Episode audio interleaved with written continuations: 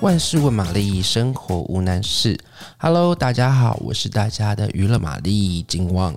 哎呀，为什么最近会用比较那个，嗯，用 慵懒的方式和大家说话？因为最近天气比较冷嘛，天气冷呢，大家就不要出门啪啪走了，就待在家。而且最近有那个。很严重的那个什么变异性的病毒嘛，所以大家就不要随便乱跑啊，就是待在家里啊，温温暖暖的追剧最棒了。对啊，那二零二零年呢，大家看了很多好戏，好多精彩的演员呢，带来他们呢很新的作品啊，很新的题材。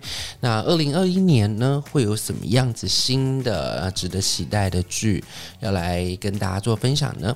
那今天呢，想要跟大家分享一部二零二一年，就是连我自己呀、啊，不管是很多粉丝啊，连我自己也都非常期待的一部新作品，叫做《智异山》。这个“智异山”好像听起来很特别的名字哦，但其实呢，这个“智异山”呢是在是在韩国一个很有名的一个国家森林的保护区。那这个“智异山”呢？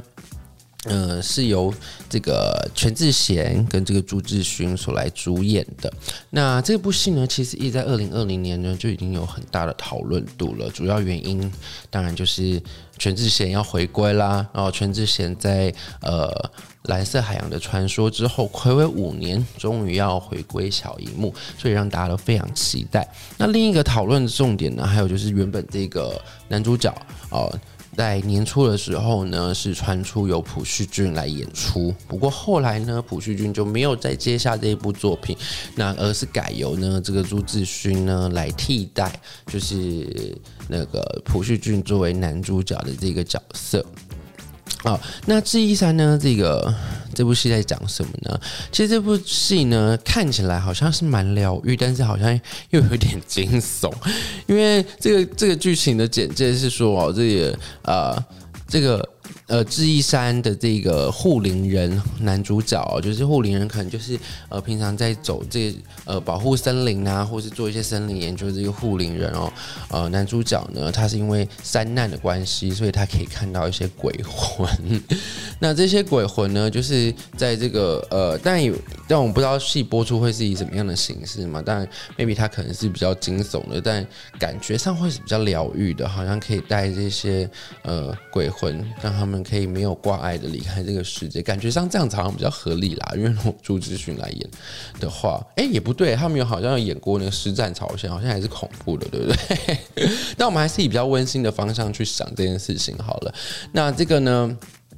呃，但遇上这个前辈哦，也是护林人的前辈，由全智贤出来饰演这个女主角，两人要共同解开这个智异山的秘密。那其实这部戏呢，在二零二零年的九月已经开拍了，那并预计在二零二一年来做首播。那其实这部戏呢，受到很多的期待，除了这个演员的阵容之外，还有就是这个编剧跟导演啦。编剧是谁呢？编剧就是这个一些写过这个信号神剧信号以及这个是。战朝鲜的这个编剧金银基，那由他来执笔。那导演呢，就由这个鬼怪的导演李应福所来指导。那李应福呢，其实大家除了对他的呃作品，除了鬼怪，呃，应该是蛮熟悉的之外呢，还有这个，当然还有这个《太阳的后裔》啦，或者《阳光先生》，以及最近呢，也在 Netflix 做上线，就在二零二零年底呢，在 Netflix 做上线的这部由漫画改编的《Sweet Home》。那其实这个林福导演呢，他真的是也蛮多才多艺的，不讨多才多艺。那挑战不同的这个题材呢，他都能拍出自己的。这个风格实在是很不简单哦。那这一三呢？这个全系的大重点，但我们还是要回归这个全智贤的身上。哇，全智贤这个金牌，这个金牌金字招牌啊，只要有全智贤呢，基本上啊，这个收视率或者这个呃收看的。的这个观众呢，就一定不会少了嘛。那不过呢，这次呢，全智贤似乎呃不是全身名牌行头了，而是全身登山行头，要来大家带大家呢进入这片绿意的这个世界。那两个人呢，会在这个绿意的世界，会在这个山里面发生什么事情？大家其实都蛮期待的。而且在先前释出的一些剧照啊。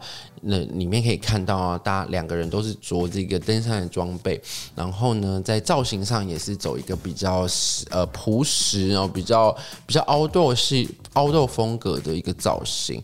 那是是因为现在最近这个 outdoor 风啊，今年这个 outdoor 风其实也是蛮盛行的，然后年轻人都喜欢去爬山啦、露营啊、接触大自然这样。那势必呢，这部片呢，哦，这部这部电视剧呢，也会引来。可能新的这种新登山风潮吧，不得而知啦。那很期待这部戏的播出。那二零二一年呢，台湾的观众也可以呢同步在台湾的一些付费频道上面收看。